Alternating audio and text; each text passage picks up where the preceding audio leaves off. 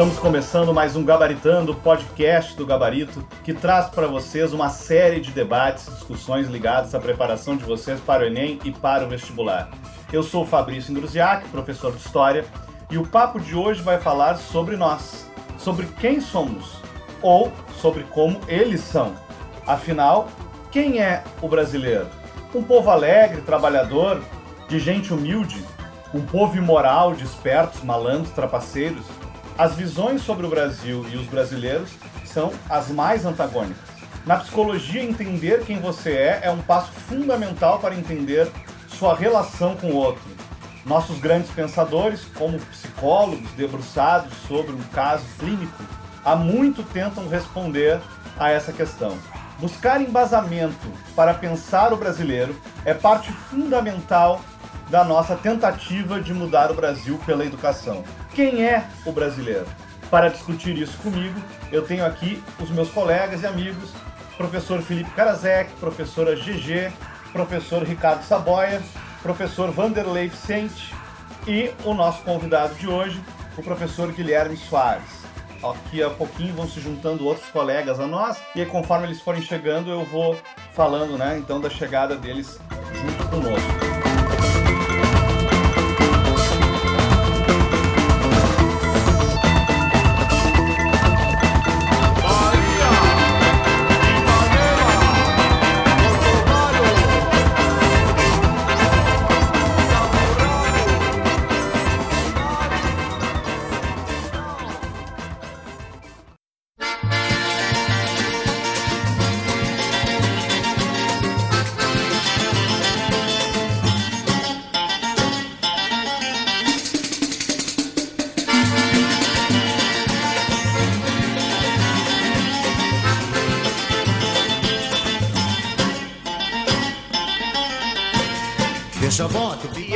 Jackson do Pandeiro que eu aviso que está começando mais um Gabaritando. E eu passo aqui só para lembrar vocês que o e-mail é gabaritandopodcast.gmail.com e o nosso Instagram é Gabaritando Podcast.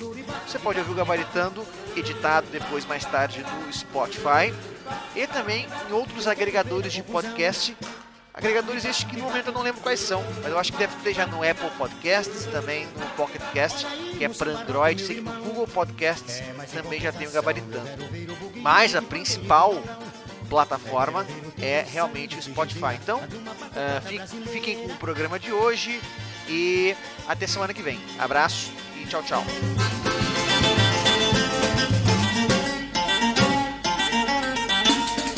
Mas vamos direto ao nosso assunto e fazer girar a mesa. Há muito falamos sobre a construção da nacionalidade brasileira, a construção da identidade nacional brasileira, e diversos pensadores se debruçaram para ficar só nos mais clássicos, né? A gente tem os famosos três porquinhos, né? O Gilberto Freire, o Caio Prado e o Sérgio Barco de Holanda dentro da literatura, né, o romantismo se debruçou muito a, a, tratar um pouco sobre a questão das identidades nacionais e buscar algumas referências sobre isso. Uh, professor Felipe Karazek, como podemos construir uma ideia de quem somos enquanto nação, de quem é esse povo e de que forma essa construção de uma visão identitária nos ajuda um pouco a entender a contemporaneidade, né, o mundo de hoje. Esse é o nosso tema de hoje.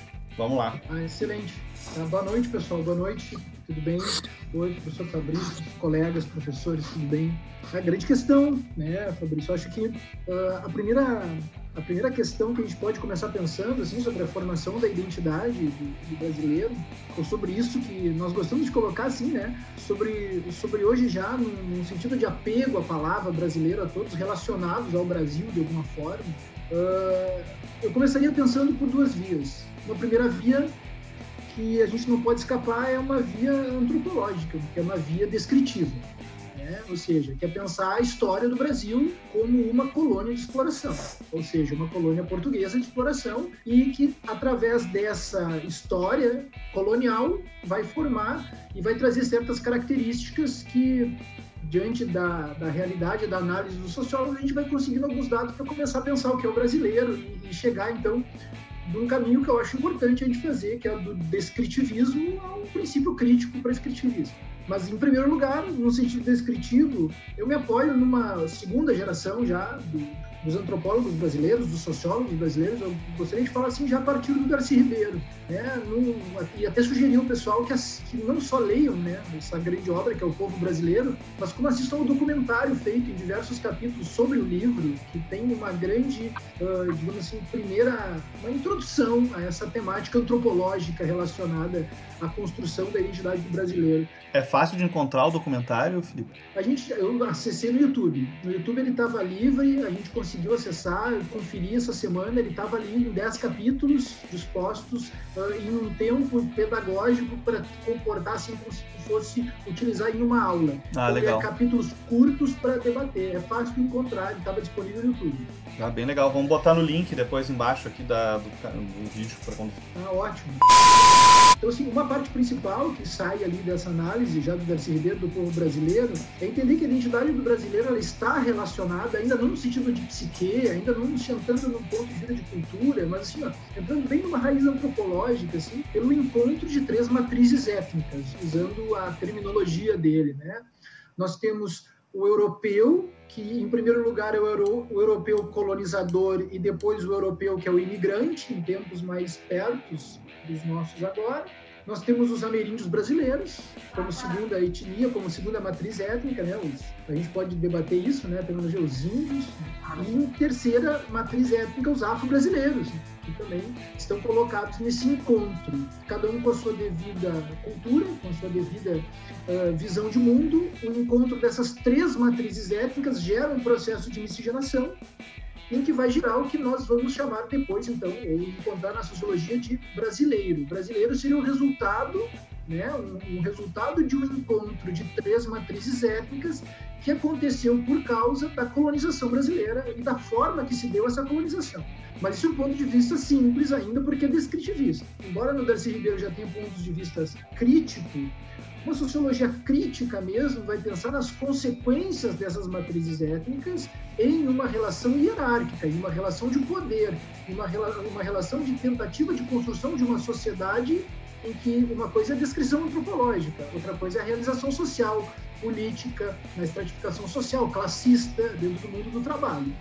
E aí, então, depois a gente precisa solicitar ajuda a outros sociólogos que são fundadores da sociologia crítica no Brasil, né, de uma maneira mais intensa, como Caio Prado, Florestan Fernandes, Gessé de Souza, Jamila Ribeiro, que vão pensar também entre preconceitos e desigualdades que surgem das relações entre as matrizes étnicas. E aí a gente entra dentro do ponto de vista uma sociologia crítica.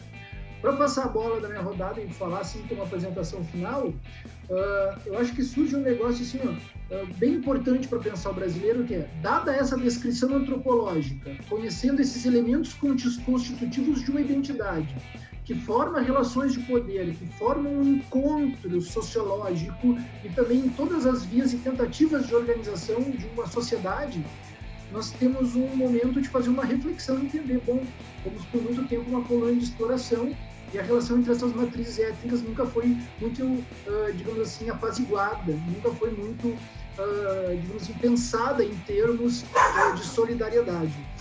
um autor que, que, eu gosto bastante, assim, ele diz assim, nosso problema fundamental agora que queremos fazer uma reflexão crítica sobre o que é o brasileiro, resulta de nossa especificidade histórica dada essa descrição, constatamos a realidade de um país que foi duramente, que foi durante longo tempo uma colônia de exploração e que na realidade contemporânea apresenta uma específica, um específico resultado dessas marcas da colônia de exploração que ficaram em termos sociais e sociológicos. Então a gente agora começa a pensar isso por uma via e sai da descrição como se fosse uma, um, um panorama agora por uma via crítica, pensando as consequências disso. Eu acho que uma primeira fala, assim, na rodada, acho que gostaria de lançar essas temáticas, assim, e para a gente começar a pensar criticamente. Assim. Eu posso parar aqui e deixar os colegas falar um pouco também sobre essa tua questão, para eu não esgotar. O professor Ritter está aqui com a gente também, né? Chegou agora. É, a gente está conversando um pouco, então, Opa, então, sobre a formação, sobre a formação da, dessa identidade nacional, né? De quem somos enquanto povo. E aí o Karasek falava a respeito de como esses fatores históricos eles contribuem de forma muito decisiva para a construção da sociedade contemporânea e da forma como a gente se relaciona. E vou te lançar uma armadilha, tá? Não combinada. Ó, oh, bah. Como é, como é que, como é que ah, uma... caiu, caiu, caiu a minha conexão, eu tô fora. pelo, pelo menos eu tenho um amigo aqui, eu jogo a bola para outro e não tô nem aí, Fafá. Pode Com, mandar. Como é que a ideia de um país plural, a ideia de um país, de uma democracia racial, como já foi dito, uh, de um país plural, de um país feliz, integrador, como é que isso dialoga com, a, com o passado de exploração, com o passado de escravismo, né, de, de um massacre indígena muito forte, e a gente pode ficar, não precisamos ficar só nos, nas três matrizes, é, existe uma grande diferença de tratamento mesmo entre os grupos europeus que vieram para cá. Eles têm é, momentos distintos e tratamentos distintos em cada época. De que forma esse discurso da democracia é, racial, do país acolhedor, ele dialoga com esse passado ou não dialoga, né? Enfim, mas como, como, é, como é que ele surgiu como é, que, como é que a gente parou nisso aqui? Como é que passou por isso a partir da realidade histórica que a gente veio? Ótima, Fafá. Eu ia, eu ia começar justamente dizendo que, que não dialoga, mas impõe, né? A ideia de que há uma democracia racial, a ideia de que existe uma felicidade no Brasil, a construção também da ideia de que somos um povo pacífico, tudo isso faz parte de um grande movimento de construção da nossa identidade. Sempre que eu trabalho com os alunos, né, vocês que estão nos ouvindo, eu trabalho essa noção. Durante a nossa etapa colonial, a gente não tem uma identidade individual, temos uma identidade compartilhada com o mundo português. É por isso que a gente usa uma categoria de luso brasileiro, né? Não há, não há possibilidade de falarmos de Brasil. A partir do momento em que a gente vira uma nação, vamos assim dizer, né? Claro que, obviamente, o início desse processo de construção a partir, portanto, de 1822 e a proclamação do nosso, do nosso império, o rompimento da lógica colonial e o início da construção de um país. Pelo Caio Castro, grande Caio é. Castro, né? Lindo. Ah, daí vem um monte. Uhum. Lindo, Caio Castro. É, é, é, de, é, de, é, é de doer, né, cara? Eu falei, pô, quer botar um Dom Pedro bonito? Bota pelo menos um, um Cauã Raymond, né? Pô, Caio Castro é pra matar, né? Mas então, justamente nesse momento aí do Caio, Caio Castro... Castro. O Caio Castro, tu, tu pega o, o, trem ali para entre São Léo ali e Sapucaia, entram uns seis, sete Caio Castro. Quem é Caio Castro, por favor, que eu me perdi Boa. na discussão. Boa, Parabéns, GG. Parabéns, GG. Eu achei que Obrigado. o Fabrício estava falando de um, algum pensador. Caio Castro. Quem é Caio Castro? Eu juro é um ator da Globo. Também, não, pensando, cara, não sei durante um é, tempo, durante um tempo, eu fiquei pensando, será que o, o nome de filósofo tá querendo né? falar do eu achei que ele tava querendo falar do Caio Prado. Eu pensei, será que ele tava achando. eu pensei. Mas daí não, mas daí, mas daí veio a minha. Oh, daí eu, aí veio a minha cultura, né, Fafá? Eu sei que é Globo, né, cara? Claro. Me veio. Ah, não, tá, tá falando da novela, né? É, noveleiro é outro nível, né? Mas então, no, no, momento, a gente é, né? É nesses momentos que a gente se entrega, né, Saboia? O cara entende a referência do amigo, agora a gente se perdeu? Me entreguei. Não, não, porque eu li no jornal, não. Eu tô acompanhando aqui. É, a TV tá ligada ali, ó. Pô. Sensacional. Mas, ah. mas, olha só, pessoal, só para fazer uma pergunta, acrescentar aí, nessa formação do homem cordial, ela também não, não pressupõe só como é que se diz, cordialidade, né? Ela também pressupõe uma certa violência. Cordialidade seria aparente, certo ou errado, Ida? E Fafá? Certo. Eu Só falo com o historiador, né? O resto é, eu considero. Segregador. Claro, quando, quando o Sérgio vai construir essa ideia, com certeza vai, vai vir. Mas voltando ali ao nosso ponto, é, é, é, o momento da construção dessa identidade das famosas três raças, e que daí virá a ideia da, da, da, da democracia racial, né? Foi justamente a hora de forjar essa nação. Então, tu tenta fazer uma conciliação, vamos assim dizer, né, Fafá? Jogando a pergunta que tu trouxe, como é que dialoga, como é que combate. Na hora de construção dessa identidade, a gente sempre lembra do IHGB, né? O Instituto Histórico e Geográfico Brasileiro, no período da regência, conturbado momento, era hora de afirmar essa nação. É claro que tu não vai fazer uma história da nação, né? Construir essa identidade, construindo, dizendo que é uma bagunça, todo mundo contestando, a gente né, escravizando e matando índio e o povo africano e tudo mais. Então tu tenta fazer uma conciliação. mas uma conciliação, obviamente, imposta pela nossa elite. Dali vem essa ideia da construção da nossa identidade como um povo feliz, como um fluxo né, de três grandes raças, onde o cerne era o mundo português e os afluentes eram africanos e indígenas. Dali vem a ideia da construção do, do, do mito, né, que posteriormente é chamado de mito, mas a ideia da identidade nacional. Achei, achei que era outro mito. É, da democracia racial e o Florestan Fernandes, que o, que o professor Karasek citou aqui, combatendo isso e mostrando, não, peraí, democracia alguma. E aí o mito, né, que existe de uma democracia no nosso país, racial. Então, como é que isso dialoga? Dialoga no momento da formatação do nosso país, de uma elite que vai construir a nossa identidade. Eu queria estar aqui participando, né, felizmente consegui, justamente para a gente falar, galera, que, tão, que é muito profunda a competência de área 1 do Enem, né, galera? A noção da construção das nossas identidades e como isso vai acontecer. Então vamos aprofundar bastante. Hoje é maravilhoso. Que bom o Vanderlei estar tá aqui conosco hoje para trazer como é que a literatura, né, participou desse processo da formação dessa identidade. Eu sempre lembro lá do José de Alencar, do Gonçalves é, Dias. Nessa confluência, toda essa história, né? Nessa confluência que tu falou das três raças, o meu favorito é o Zé de Alencar. O Zé de Alencar é meu favorito porque ele. Não, porque são, é, são três raças: tem o branco, tem o índio. E deu, acabou. Sim. Não, tem mais uhum. Tome, né? E aí, Wander? E os romantistas? Cara, eu, isso é um monte de coisa sendo levantada legal. Até o, o Karazek falou dessa questão envolvendo até mesmo independente. Claro que eu vou falar daquilo que, que mais tem a ver com, o meu cotidiano, né? E querendo ou não, claro, aquilo que eu mais ali na vida. Mas, por exemplo, uh, se a gente pensa até, é, eu acho legal assim, carta de caminho. A, carta de caminho, para mim, é o, é o elemento fundador de tudo. Porque tem ali o quê?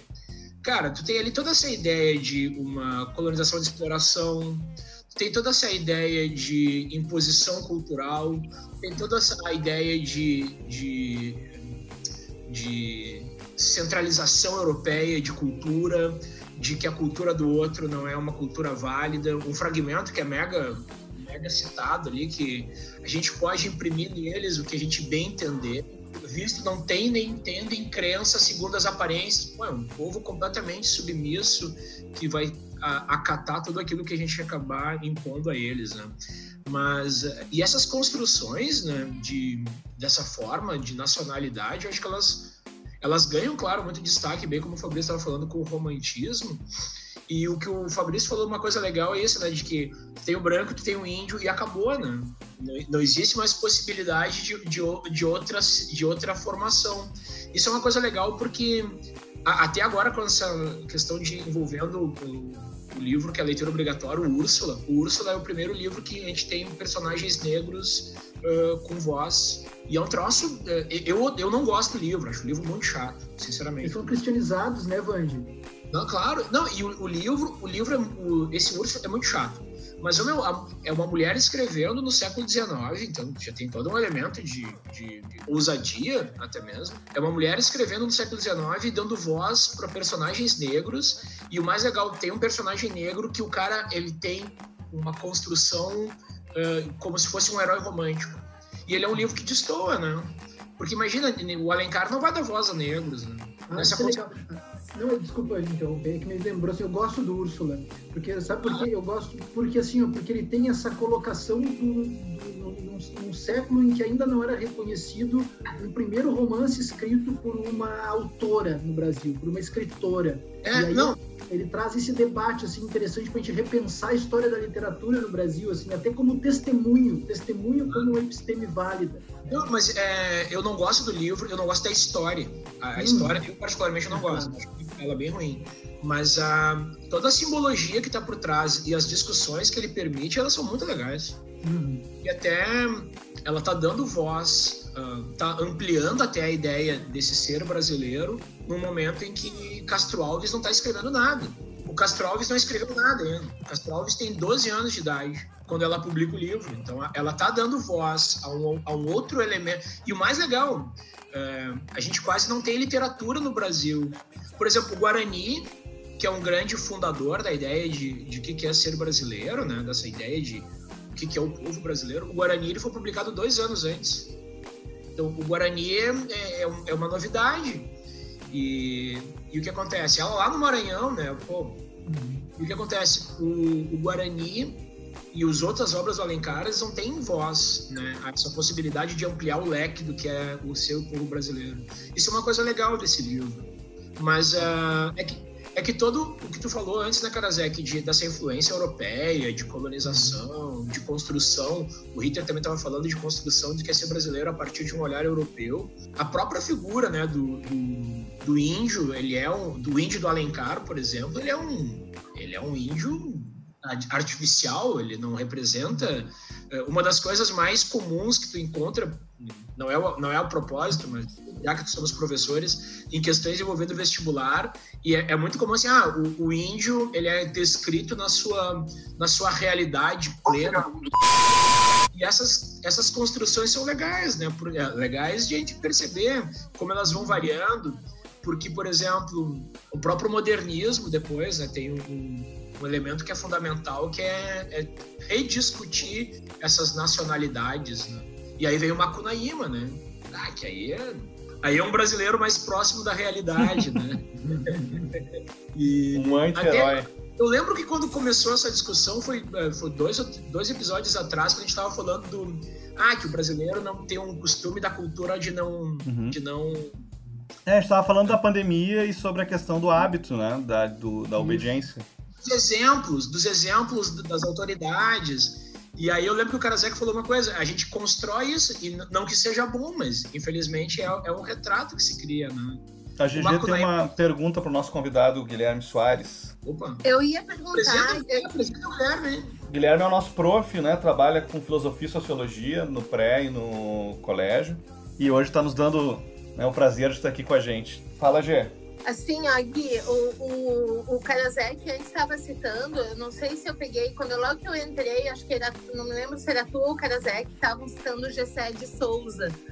Uh, e ele fala também dessa questão da falta de crítica da academia, até mesmo dos políticos. Eu queria saber como a gente encaixa isso hoje, só para a gente fazer uma tretinha e dar, botar fogo no parquinho aqui, na, na situação política do Brasil hoje. Vocês enxergam um pouco disso nessa situação que a gente vive politicamente no Brasil hoje? Porque o silêncio, hoje, gente. Hoje, vou responder, vou responder. Bom, primeiro agradecer o convite, pessoal. É uma satisfação eu, como ex-monitor de sala do Unificado, hoje está participando dessa live aí. Monitor da 8 noite, tive aula com o Vanderlei lá, hoje ele é colega aí de debates. Desculpa por tudo que foi dito. tudo bem, tudo bem. Uh, uh, como é que é a questão é em relação ao GCE como a gente e a falta de crítica que ele faz, que é da nossa academia, até mesmo dos nossos políticos, né? Dos nossos partidos políticos.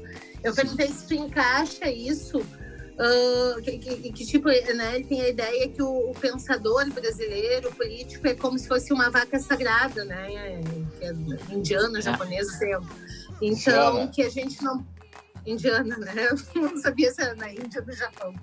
Uh, se tu encaixa, encaixaria esse pensamento do Gessé de Souza na nossa, no nosso atual uh, cenário político do Brasil?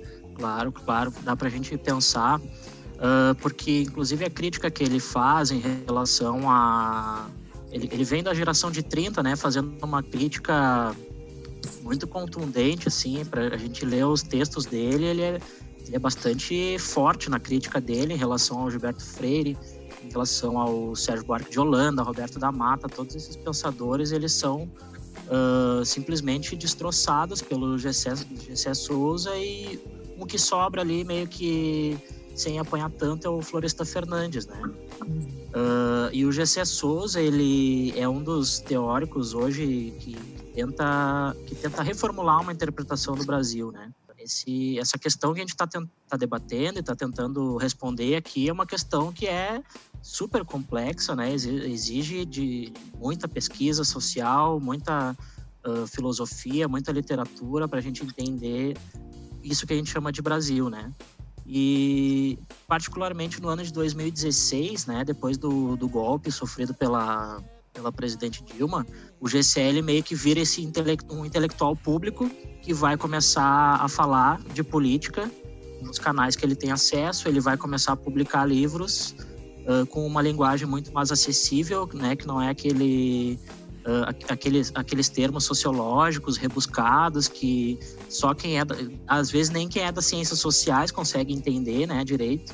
Então ele é um cara que vai se voltar uh, para um discurso combativo, né, um discurso crítico.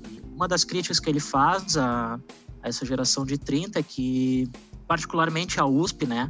Que a USP ela é criada uh, por, financiada por uma elite paulistana, né? Para criar essa narrativa esse mito fundador nacional, né? Esse, isso que pegou tanto, essas teorias que se popularizaram e que hoje uh, a gente conhece como democracia racial, como jeitinho brasileiro, que é o que é o homem cordial, né? Do, do Sérgio Buarque de Holanda, que ele aquela pessoa que, como tu colocou antes, né, é uma pessoa que não é cordial no sentido de ser educado, ele é o Sérgio Buarque de Holanda, como um weberiano, ele formula um tipo ideal para explicar o Brasil, né? Esse tipo ideal, ele é o homem cordial, que é alguém que age pela emoção, né? E essa emoção, ela pode ser, pode ser um sentimento bom, mas pode ser um sentimento de ódio, um sentimento ruim também. É por conveniência, né? Essa, essa emocionalidade. A emocionalidade que se vai na conveniência da situação, né? Exatamente. assim que eu entendo essa abstração do homem cordial. Esse é o problema, né? Ele é uma abstração, né? Desculpa, Guilherme.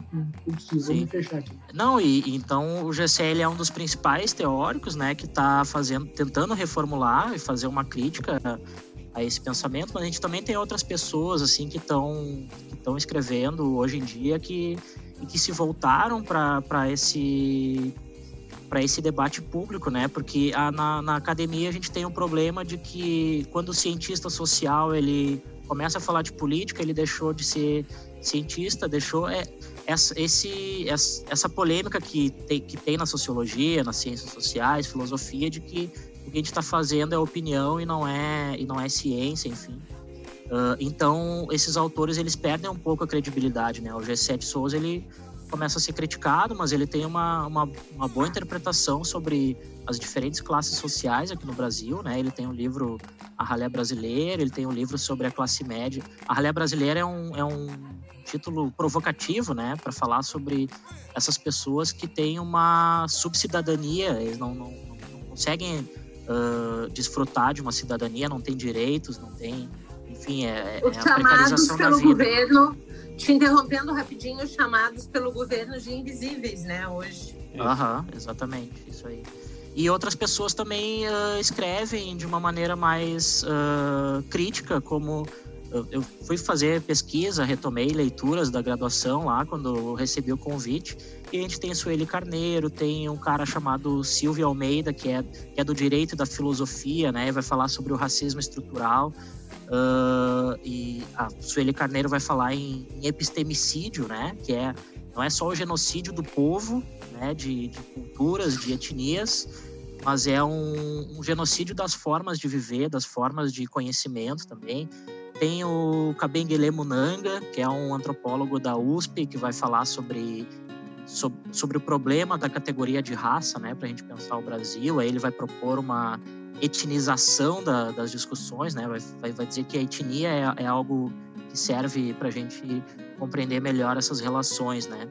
Para finalizar, já para não falar demais, é, eu, eu diria que não tem como a gente fugir, para falar de Brasil, não tem como a gente fugir do debate uh, de racial, né, das discussões étnico-raciais e, e, sobre violência também. É um país que tem uma violência naturalizada, assim, que é bastante perversa, assim, com todo mundo, mas principalmente com isso que o Gessé Souza chama de ralé brasileira, né?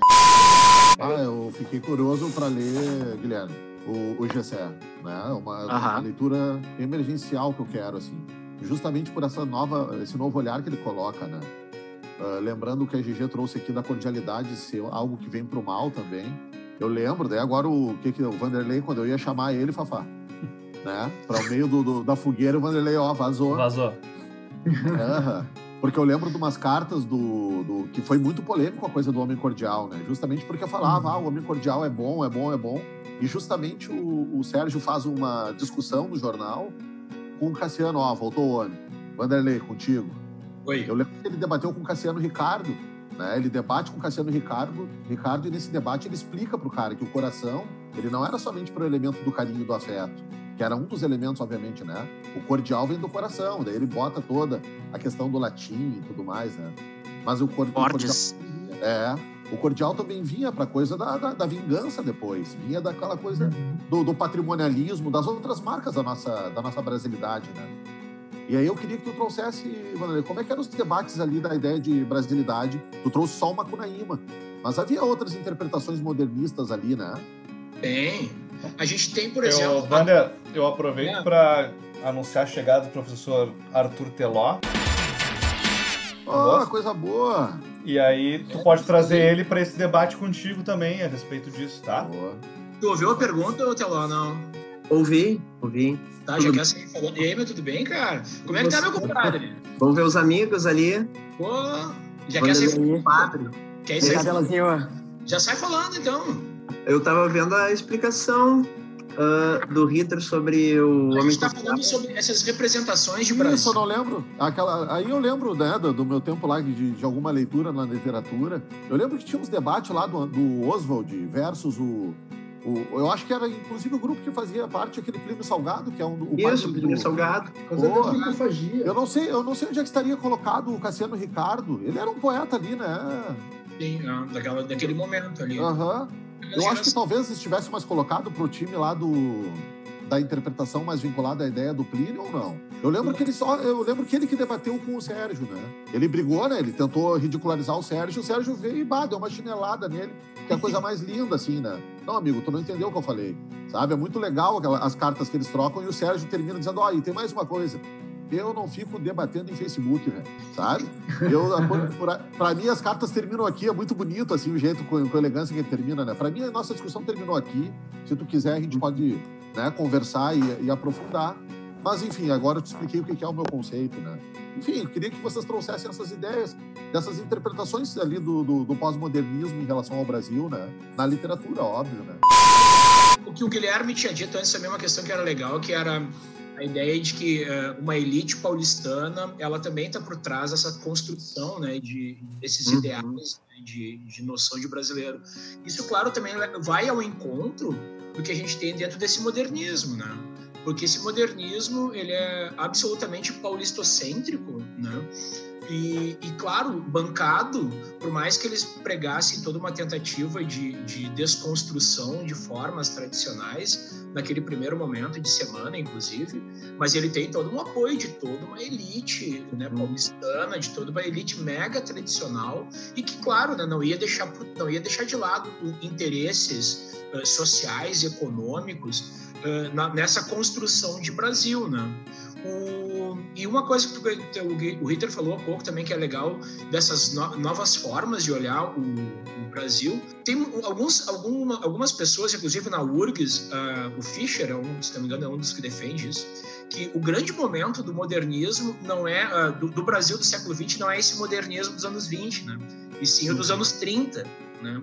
Porque mostra o que estabelece uma série dessas contradições de construção social. Então, por uhum. exemplo, o, um caso claro, né, que é o caso do São Bernardo, por exemplo, que vai mostrar exatamente de, de todo essa, esse o elemento de ascensão social, assim, de, o elemento capitalismo, o capitalismo entrando nas entranhas desse, desse Brasil rural e de como esse Brasil rural acaba sendo afetado por uma série de, de elementos marcantes de exploração aplicados, mas uma exploração uh, uh, horrível. Uh, faltou a palavra. Uh, uh, Abusivo. Selvagem, selvagem nessa construção, nessa aplicação. E é legal que tu tem, uh, dentro desses espaços rurais do, dos anos 30, tu, tem, tu também tem essas construções de Brasil, e talvez muito mais uh, variadas, e muito mais, talvez até uh, verdadeiras, do que muitas vezes as construídas nos anos 20 pelos paulistas, né, Talão? O que, que tu acha Sim. disso?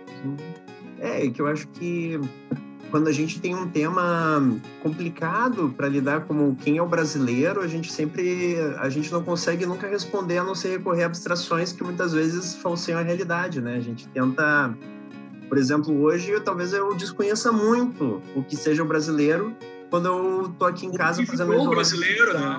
Que virou É, brasileiro. Eu tô em casa fazendo meu isolamento social e eu tenho um sequestro dos símbolos pátrios, né? O sequestro da bandeira, o sequestro do hino. Eu tenho, digamos, uma toda uma A camiseta da, muitas da pessoas da camiseta da seleção que estão externando seus rancores, ressentimentos, ódios, externando e, e roubando para si os símbolos como uma estratégia para dizer que os outros não são patriotas, mas ao mesmo tempo a gente não consegue se sentir patriota, recobrar, né, esse símbolo porque ele foi sequestrado. Então, é uma, eu acho que hoje a gente consegue ver e problematizar o quanto a nossa história é uma história de violência, né, e acomodação. E o próprio modernismo, não é do Graciliano, mas o modernismo do Oswald também é uma acomodação. A gente vê, por exemplo, que mais que a ideia de mulato, que é muito ou de miscigenação das classes, Uh, que, é, que, é, uma ideia muito presente no Manifesto Antropofágico, nessa né? questão do, do Brasil como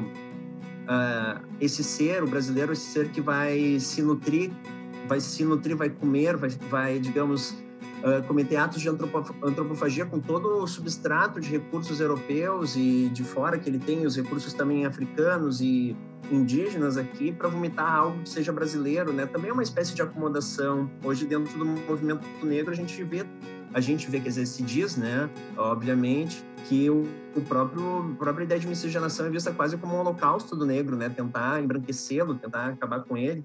E hoje que a gente vê essa precarização da saúde, essas políticas de eugenia voltam essa moeda com força. Mas é, a gente falou antes, antes de tu chegar também, a gente comentou que o Fabrício levantou a ideia do, da literatura romântica e de como, por exemplo, a construção de nacionalidade proposta, pelo exemplo, pelo Alencar, não só pelo Alencar, né? na, ver, na verdade, pelos românticos, a, a, exclusão do elemento negro é total, né? É, e, e aí que era uma coisa que eu queria dizer, por exemplo, é muito interessante que a gente não vê mas o próprio romantismo é o que cria a, a cultura brasileira, né? A gente pode dizer que o romantismo ele é a, ideologia estética do Segundo Império. Então, um, um, pensador que não é muito estudado hoje, mas é, é muito importante para o nosso romantismo, é um francês, um historiador chamado Ferdinand Denis, Ferdinand Denis, que em 1826 ele escreveu um trabalho chamado Resumo da História Literária do Brasil. Eu até estava consultando alguns trechos desse texto para hoje, e é muito interessante porque ele faz uma espécie de história contraditória. Porque ao invés de olhar para o passado e dizer qual é a história brasileira, ele está à procura de qual vai ser a história do brasileiro. Ele orienta a, a noção dele de história para o futuro, porque tu precisa criar as bases para uma pátria que seja independente de Portugal. E ele dá uma espécie de receita dizendo que a América deve ter pensamentos novos e enérgicos como ela mesma, aspirações primitivas de uma nação cheia de energia, nessa fertilidade selvagem, florestas primitivas, animais selvagens. E ele conclui que, portanto, e aí que está a origem de parte do nosso romantismo, que os símbolos dessa nação que tem que vir e dessa cultura que tem que preencher o espaço deixado pela, pela metrópole que de quem nos separamos é justamente o que é exclusivo nosso, que é a, a selva ou o selvagem, a natureza e o indígena, né? Então é, é é ali que está a base do nosso romantismo e de uma identidade totalmente abstrata desde então, porque o indígena é um indígena submisso. Depois a gente vê que o Magalhães vai ser um indígena que quer ser cristianizado, que quer pertencer, digamos, à cultura do dominador, mas é um, é, uma, é um conceito que exclui não só a diversidade indígena, mas como o próprio indígena, né? Porque é um, é um conceito feito para ele, para calá-lo. Então, acho que a, a, nossa história e hoje a gente consegue escancarar isso, que é uma história de violências tremendas e o próprio modelo de literatura é um pouco assim, né? Quando o, o Guarani, que a gente falou anteriormente ali, tem umas cenas assim que são... Ah, bom, se a gente vai parar e pensar assim, realmente hoje, cara, tem que queimar o livro, né, velho? Porque é, é, a, é a Ceci dizendo assim, ai, Peri, se tu fosse cristão, eu ia gostar mais de ti. Uhum. Essa é a ideia de construção brasileira. Pô, tu tem lá, tu tem a Ceci, tu tem a Isabel. A Isabel olha pra Ceci com inveja, porque a Isabel é morena e a Ceci é loira de olhos azuis, a representação europeia do, do elemento, do, do, habitante europeu que vai gerar esse brasileiro. O, o momento em que o, o perino final, que ele vai ser batizado, vai, vai, se tornar cristão, pô, o cara rasga ali toda essa ideia de identidade. É, é assim que a gente constrói o primeiro momento de, de identidade brasileira, né? É, é fogo, né? Tu pensar. Eu só queria comentar que tava nas leituras que eu estava fazendo aqui em relação à criação do mito nacional, né? Ali no a partir do, do século XIX e até os anos 20, mais ou menos, o Gessé Souza coloca que o primeiro traço único, né, o primeiro traço positivo do Brasil seria justamente essa natureza exuberante, assim, né? E, e aí depois, uh, de, uns anos depois, por, por que, porque é só, porque a natureza? Porque se tinha essa ideia racialista, né, de enfim, de, de que a miscigenação era algo ruim, seria os povos indígenas e, e africanos escravizados seriam um entrave para o desenvolvimento da nação e tal. E aí depois isso vai se transformar no, na década de 30, lá em 1933, com, a partir da publicação do, do Gilberto Freire de Casa Grande Senzala, né? Que aí é o que ele chamou de virada culturalista, né? Que ele vai sair um pouco dessa ideia muito biológica, né, de raça e vai analisar os traços culturais da, da sociedade brasileira. E esse seria o segundo traço positivo do, do Brasil e que e, e, que pegou, né? E que aí pega como, enfim, o Brasil como o país das, das três raças, o país da, que, que se desdobrou na democracia racial, né? O Gilberto Freire, ele, ele não utiliza esse termo, mas ele, o que se desdobra da, da obra dele é essa é a ideia de democracia racial. O nosso aluno Jerônimo pergunta uma coisa aqui que eu queria que vocês Ô, pensassem. Jerônimo, tá sendo braço, Jerônimo. Boa. Que eu queria Queridão. que vocês pensassem que é aonde é que o viralatismo entra nesse, nesse contexto. Ah, que é uma das, uma das características de personalidade que a gente não colocou, né? Da- dessa identidade. Que é a síndrome de vira-lata. começar a responder. Eu quero começar a responder. Vai lá, Eu Gigi. ia falar depois da GG, se possível.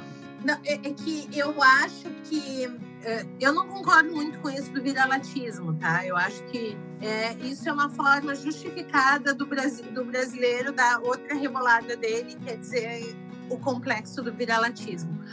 Mas eu acho que surge um pouco essa ideia porque o Brasil, né, Brasil colônia e Europa era fervilhante. Então, e a gente era uma colônia de exploração. Então, eu acho que naquele momento a, a, a pequena elite pensante que tinha no Brasil também começa a se sentir inferiorizada em relação à Europa, em relação ao mundo europeu, que era fervilhante, né?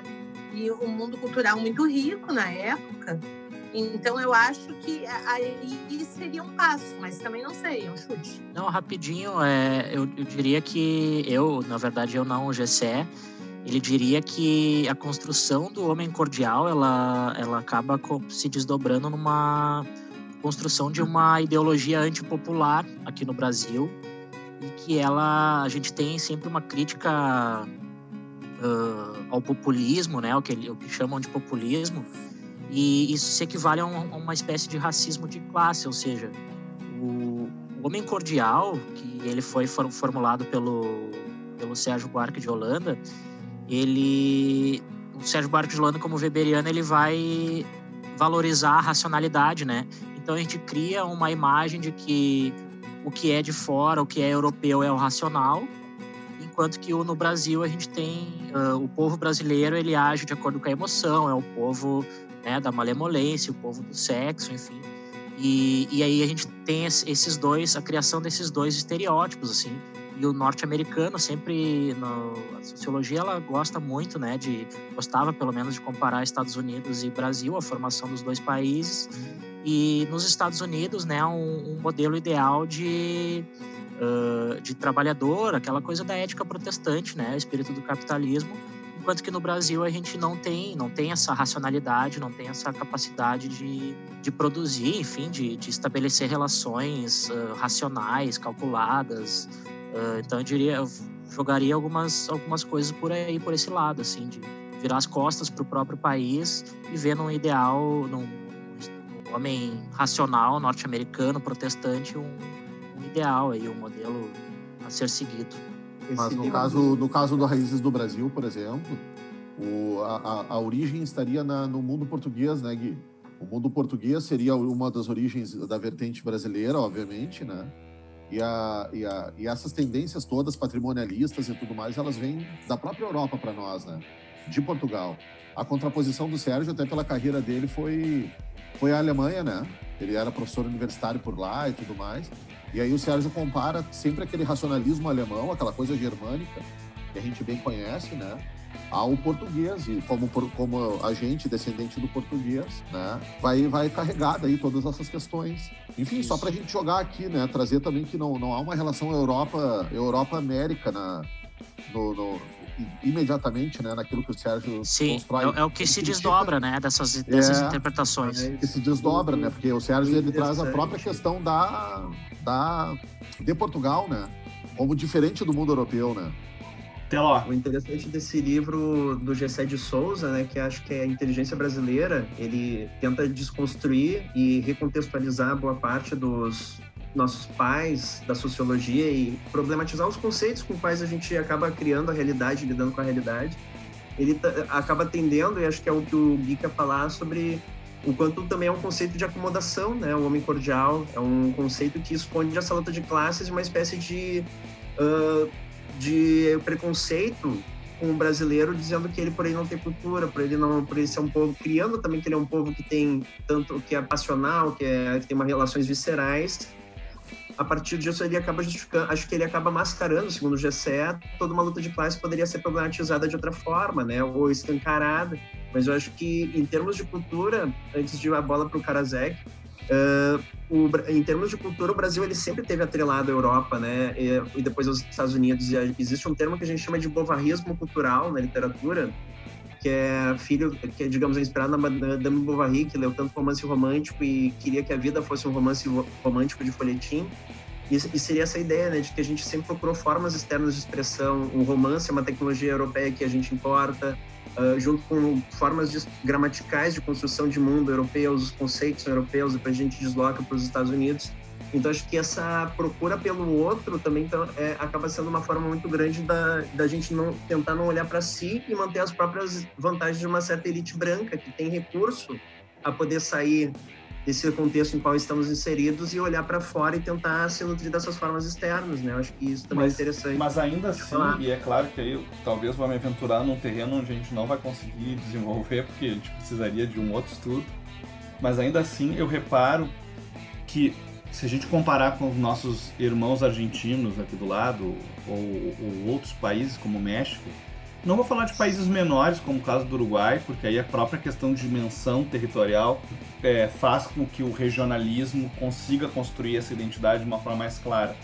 Mas quando tu pega um país como o México, quando tu pega um país como a Argentina, que são países também grandes, não tão grandes quanto o Brasil, mas também países muito grandes, é, como é, é, esse referencial externo ele existe, mas ainda assim a identidade ela, ela é mais sólida e ela dialoga mais com motivos de orgulho nacional e de apego a, a, a, bom, uma boa relação com a sua pátria e da construção, mesmo na criticidade, mesmo na revolta, mesmo na criticidade, é, é um apego de apropriação do, da pátria pelo, pela população.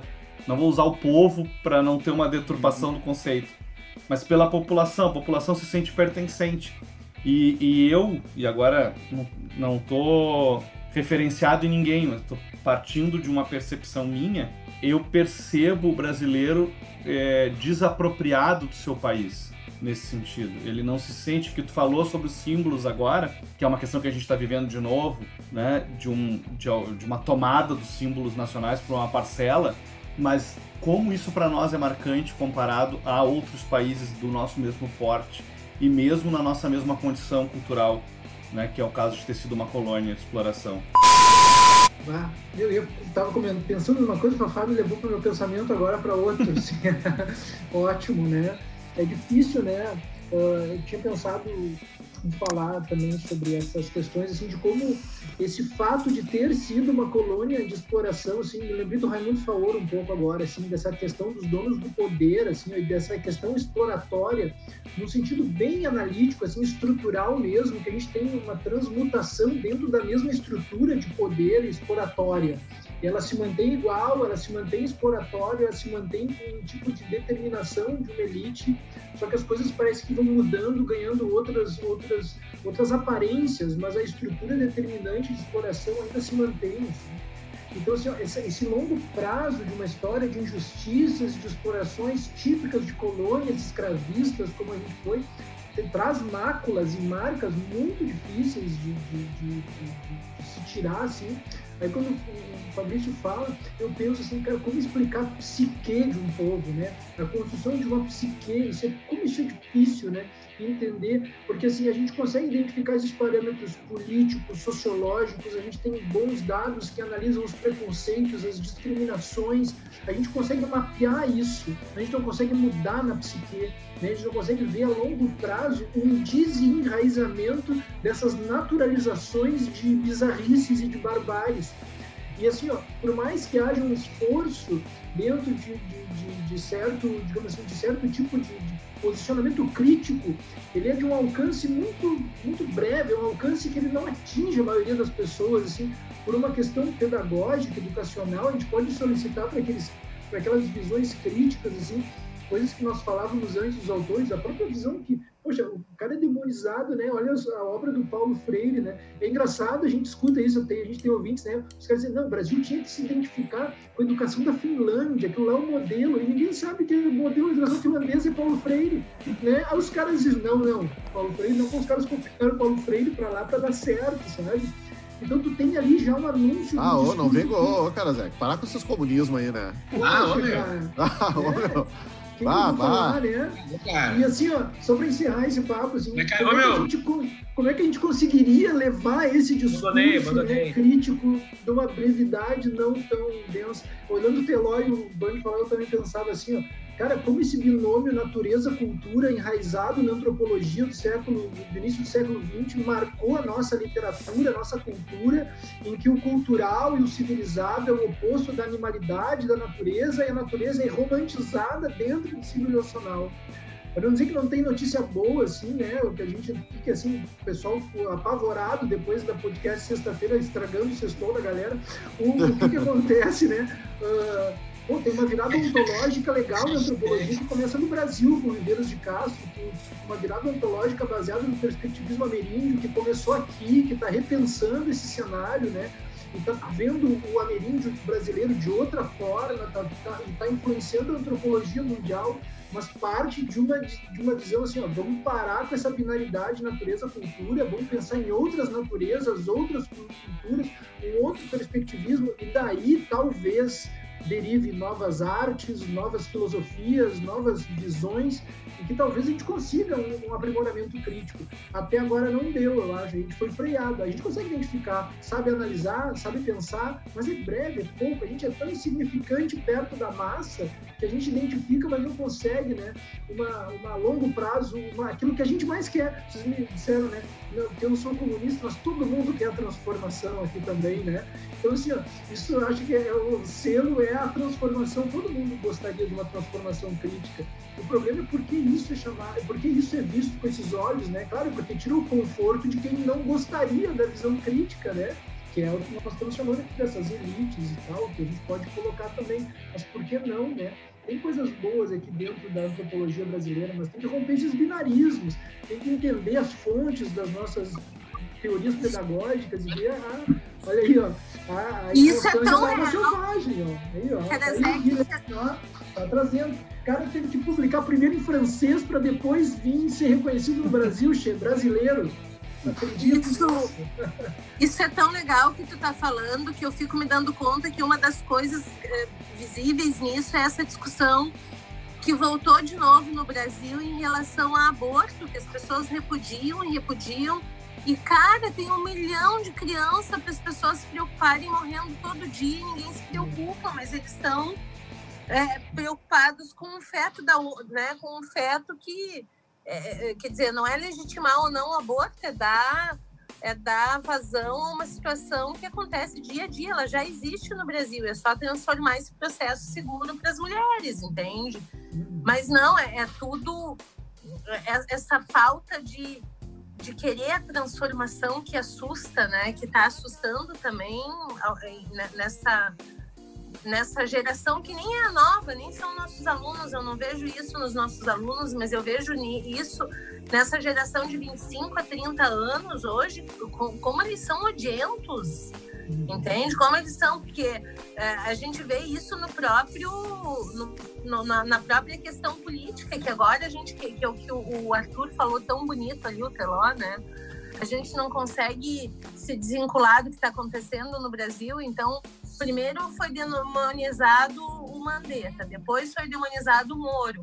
Agora saiu outro ministro da Educação, vamos demonizar a sexta-feira, porque todo mundo sai na sexta-feira, entende? Não, o outro ministro da então, Saúde, o da Educação, infelizmente, continua lá. É, da Saúde, da Saúde. É, que eu queria tanto que da Educação saísse, que é um ato falho. Mas eu Hoje, queria voltar. Só antes de dar a palavra, gente, é só uma coisa assim que a gente está falando. Pô, porque o problema, assim, ó, eu legal tua fala, porque a gente precisa passar assim para aquele outro gatilho, que é sair desses binarismos ou dos, das dificuldades que o Brasil enfrenta e parar de enxergar as coisas como fragmentadas, porque a ideia tá tudo junto, assim, a gente precisa começar a ver como a conexão de todas essas questões. Né? Eu li um, por questão que tava, a gente estava falando antes de entrar na live, um trecho desse livro chamado Feminismo e Política. Tá? Luiz Felipe Miguel e Flávia Biroli tem um trecho que diz assim, ó, a confrontação radical das desigualdades de gênero de uma forma que considere igualmente as diferentes posições das mulheres parece implicar a confrontação de outras formas de desigualdade, como as de raça e as de classe. Então, assim, ó, não tem como a gente falar das questões do, do, dos problemas do Brasil sem falar de todos os problemas brasileiros, não é fragmentário. Então, assim, essa visão é o problema, eu acredito. Assim. Então, quando eu escuto tua fala, eu digo, como romper ainda esses binarismos ou essas separações que não enxergam o, todo que a gente está enfrentando dentro dessas anunciações, né? Então, assim, tem, tem, tem, tem uma outra virada que a gente está precisando aqui, é a virada crítica, né? E aí, como produzir essa virada crítica? Eu acho isso fundamental da gente discutir. Tá bom fala. Uh, uma coisa, né, cara, Zé, tu, tu sempre fala isso nos nossos podcasts, eu acho incrível, assim, e eu quero ver se eu consigo sentar e pensar, né? Ler um pouco mais. Mas essa ideia da, da, da não fragmentação, ela já está presente no pensamento do Marx, né? A ideia da totalidade, né? Da, dessa inter-relação absoluta em todos os elementos. Então, essa perspectiva da totalidade era algo que eu lembro que sempre me, porra, me deixava pirado, né? É, Sabe? Eu ficava, uhum, eu ficava maluco naquilo ali, né? Quando eu ia lendo, caramba, velho, não pode ser, tá, de um jeito ou de outro, tava tudo ali, né? E eu acho, e é, é bem isso, né? Não existe fragmentação. O que existe é mesmo essa inter-relação total, né? Sim, da, porque da, é, a coisas, forma, né? é a forma da pessoa se relacionar com a realidade em todas, uhum. as, em todas as suas vertentes. E ela vai Sim, dialogar com todas. E uma outra coisa eu queria que a gente não fugisse, galera. Vamos tentar, pelo menos. Não fugir da. Foi o Jerônimo que perguntou, é isso? Do viralatismo? Sobre a ideia do viralatismo, isso. Eu queria que a gente voltasse. Vamos tentar pensar junto aqui um pouco. Ele existe, né? A gente tentou combater e tal. Eu fico pensando que esse viralatismo ele também vem um pouco da nossa própria ideia da elite brasileira. A elite brasileira ela adora e, e, desse, e, desse, e nesse sentido eu queria que vocês falassem um pouquinho conosco assim, né? Pra, até para mim, né? Abrir a nossa mente para refletir uma questão de uma mentalidade ainda colonizada, né? E na medida em que nós temos uma mentalidade colonizada, a gente não é valorizado. O que vale é o europeu, o que vale é o exterior, em, como ideia, como cultura. Então, querendo ou não, a nossa elite ela reproduz sim esse viralatismo, que vai se refletir no carinha da, da, da esquerda. É uma coisa que me incomoda, galera. Ah, me incomoda muito, sabe? Onde quer que eu tô, e vocês com vocês é igual. Ah, brasileiro, né? Eu, putz, ah, cara, chega a me dar uma coisa. Porque eu tenho uma vontade de valorizar o Brasil, porque eu vejo que isso daqui é a coisa mais rica do mundo. É difícil, cara. Ah, e a aí gente... o cara fala, ah, brasileiro. A gente é odiado agora mundialmente, cara. É Todo brabo. Mas eu fico, eu sabe, é uma coisa que me incomoda como professor de história, que reflito sobre isso e uma série de coisas. Ah, brasileiro, cara, ah, mas tá, tudo bem. Só que eu, eu, eu queria trazer esse pensamento, assim, para jogar agora para vocês. Se trocasse por carioca a palavra ainda, tudo bem, né? É né? Eu queria trazer essa ideia, assim, existe uma mentalidade de uma elite que impõe essa ideia, porque a gente, ó, bossa nova é um lixo, meu Deus. Aí tu vai para o mundo europeu, tu vai para os Estados Unidos, nossa, uma das maiores expressões musicais da, da, da face da terra, o não, samba. Mas, ô Ritter, né? isso... Só que isso a gente que... não é capaz de valorizar isso, né? Ritter, isso Oi. que te incomoda é do brasileiro mesmo, né? Porque Sim, o brasileiro diz, ah, Brasil... Mas ao mesmo é, tempo eu não, eu não penso eu, como eu aquele cara ali. Não, é a visão do vira-lata. É ele em relação isso. a ele mesmo. Essa. E o que o Jerônimo nos trouxe, né? Tá aí, vira-lata. De, de onde vem isso? E aí, galera, pensem comigo, me ajudem aí a pensar isso. É, eu acho que da colonização, né? Vocês não acham também que é a colonização? E tem, é tem uma coisa do capital cultural aqui também, né? Tu fala, vem aqui o Guida, o Bourdieu velho, né? Assim, eu penso assim, vamos tirar do brasileiro. Pega assim, ó, existem um monte de pessoas mau caráter. Aquelas que não são, que não têm o caráter comprometido, são entendidas como mau caráter também, porque são filiadas a um tipo de rótulo, a um tipo de selo. Ah, eu tenho uma experiência, um tipo de, de episteme. As pessoas acabam formando conhecimento, às vezes assim, ah, eu, eu me relacionei com X comunidade, dei o azar de encontrar só pessoas mau caráter ali. Todas as vezes que eu replicar meu comportamento com essas comunidades, eu vou tentar e me trazer aquela memória de trabalho, que é aquela memória mais recente que eu tenho sobre aquela galera. Isso parece um cursinho que eu trabalhei. Eu Como me é que tu sinto assim. Como é que tu sai disso, né, Riter? É isso que eu acho legal de pensar. Isso. A gente conti- Pra mim, assim, na minha visão, Ô, a gente continua falando de Oi. virada crítica. Que a gente Consegue não sabe derrubar a a GG, fórmula hein? de produzir. sabe? Eu, se- eu me sinto assim em relação ao cursinho que eu trabalhei. Eu só esqueci o meu sentimento, é. Claro, como é que eu vou dizer assim, pessoal, olha só, não é porque tu teve uma má experiência com um sujeito que todo mundo é daquele jeito. Como é que alguém consegue chegar nesse tipo de abstração crítica, assim? Como é que a gente produz essa forma? Eu acho que se a gente responder isso, a gente consegue depois botar um label, assim, botar um rótulo. Pum, tá, dá, vamos usar isso para todas as coisas agora, né? Então, e essa, eu acho que esse é o nosso ponto ah, é, é redundante, é o ponto crítico da, de como conquistar a virada crítica. É pelas artes, é pela filosofia, é pela educação, é, é por aonde, né? Isso está dentro desse nosso imaginário, que, que a gente pode falar eu acho que o Gui quer falar, do capital cultural, daquilo que está nos imaginários sociais, como é que ocorrem, as, a gente está perguntando por baixo, eu acho assim, como ocorrem a produção dos imaginários? Existe um imaginário sobre a psique do brasileiro. Como é que esse imaginário foi produzido? Isso está replicado. Agora, como desconstruir isso, né? Bah, tem um enraizamento aí, acho que tão, tão múltiplo. É claro que eu ainda continuo achando que é uma totalidade, né? Só que, lembra, né? A totalidade ela é complexa. A gente teria que entender todas as pecinhas dessa totalidade para responder isso. Mas eu não consigo. Quem vai responder é o Guilherme agora. Boa. Só isso. Vamos lá. Não, eu. Soluciona os ah, problemas do mundo, Gui. É contigo. a- anota aí, anota aí. Que fazer agora. Gente, não, eu pegaria justamente pelo o Pierre Bourdieu, que foi um cara muito, um autor muito. Ele hoje é o cara mais citado no mundo na sociologia. Pierre Bourdieu ah, viveu até 2002, um francês. Ele é o cara que vai analisar a distinção, né? Ah, e vai se diferenciar. ah, um programa de computador vai não vai funcionar muito bem. Mas a elite aqui no Brasil, ela tenta se diferenciar simbolicamente, né, dessas classes, ah, eu diria classes populares, né, nem entraria muito na classe média, porque a classe média, ela, a, a classe que é mais ideológica que, tem, que a gente tem no país, né, Tu vai ver seriado? seriado. Não vou A ver o GG seriado. é ótimo. Ah, ah, as classes, as classes, a classe média aqui no Brasil, ela é uma classe, é a classe mais ideológica que a gente tem, né? A, a elite, ela é de certa forma pragmática, porque, enfim, quer, quer seguir no seu, no seu privilégio de ganhar dinheiro, enfim. Só que aí eu lembro de outro autor que é muito ah, importante, que o Karasek começou com ele, que é o Darcy Ribeiro, ah, falando sobre a elite brasileira, né? A elite brasileira que é uma elite que se submete a outras elites numa geopolítica ah, mundial, assim, né?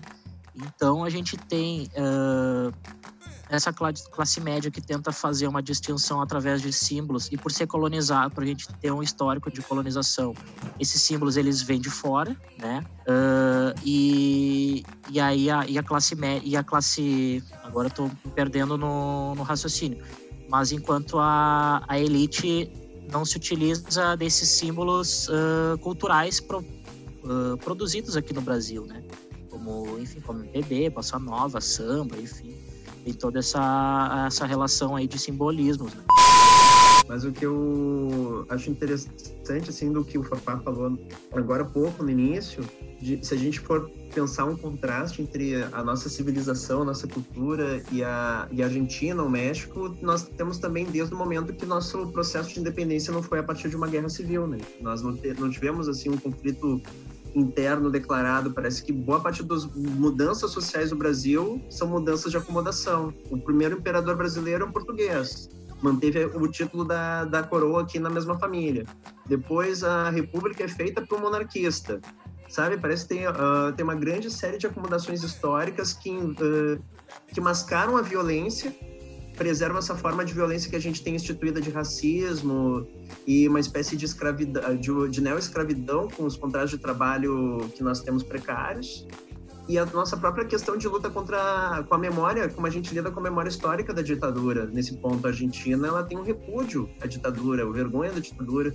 Ah, pra, foi muita violência escancarado, né, instituídos, é, é, digamos, existem marcos cívicos para a gente se lembrar da violência institucional da ditadura militar na Argentina. Ao passo que aqui até a, o fim da ditadura foi uma grande acomodação, muito feita também pela igreja, pelos direitos humanos, Qual pelo ditadura? Arns, que teve uma, uma contribuição muito grande para essa para o fim da ditadura e para os direitos humanos, claro, mas também uma, uma acomodação de não escancarar a violência, né? Acho mas, isso... mas de qual ditadura tá falando?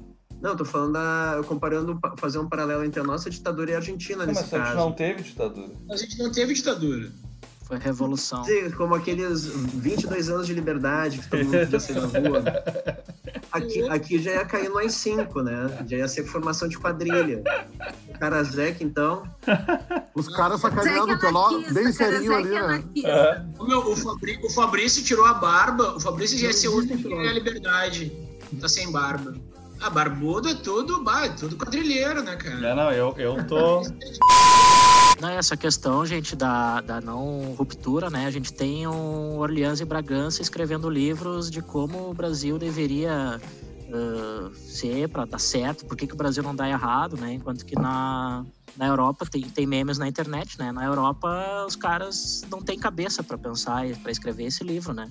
Porque justamente por causa desse processo de, de rupturas, assim, histórico. Eu acho que isso vai ao encontro do Karasek, né? O, o que ele falou, por exemplo, dessa questão de como é que a gente pode mudar o pensamento, acho que vai muito também pelo tipo de, de esforço de memória cultural, né? A Alemanha, por exemplo, é um país que se envergonha do, do nazismo, de tudo aquilo que fez, porque constantemente rememora o nazismo, rememora tudo aquilo que o, o homem, o ser humano comum, as pessoas comuns, uma mentalidade assim neutra, não querendo se envolver Uh, querendo pensar por eufemismo. Ah, não, é uh, as pessoas estão sumindo dos seus lugares, mas elas estão trabalhando na Polônia, sabe? Esse tipo de solução fácil de pensamento uh, mágico que a gente sempre manteve na cultura brasileira lá é problematizado justamente para não repetir. Então, acho que isso também é uma atitude que a gente pode ter às vezes até como Estado, né? Eu estava lendo um texto do Contardo Caligares que ele diz que ele até faz uma problematização do homem cordial, dizendo que o nosso presidente atual ele é uma espécie de homem cordial, né? Assim, se o filho dele pode ser embaixador, porque o filho de alguém vai ser embaixador, há uma confusão nesse ponto entre o que é o Estado e o que é a pessoa que representa aquele Estado. Patrimonialismo, né? Tem, enquanto em outros países tem uma diferença muito clara entre o que é governo e o que é Estado. O governo é provisório, o Estado é permanente, né?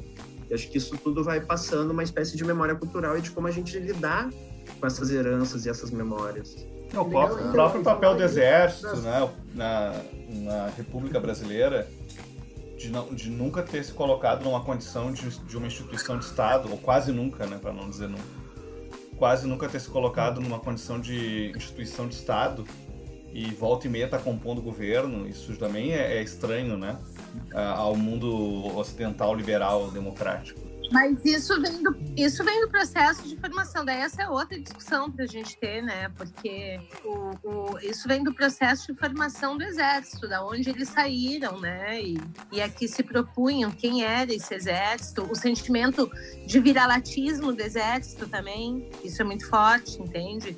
Isso dá um outro podcast inteirinho. Só sobre o exército brasileiro. A questão do exército é muito presente na América Latina em geral, né? Em geral. A gente tem uma, uma governança que depende muito da instituição do, do exército. Uhum. E uma participação do exército na governança, né? E não no, não no Estado. Uhum. O México um pouco menos, né?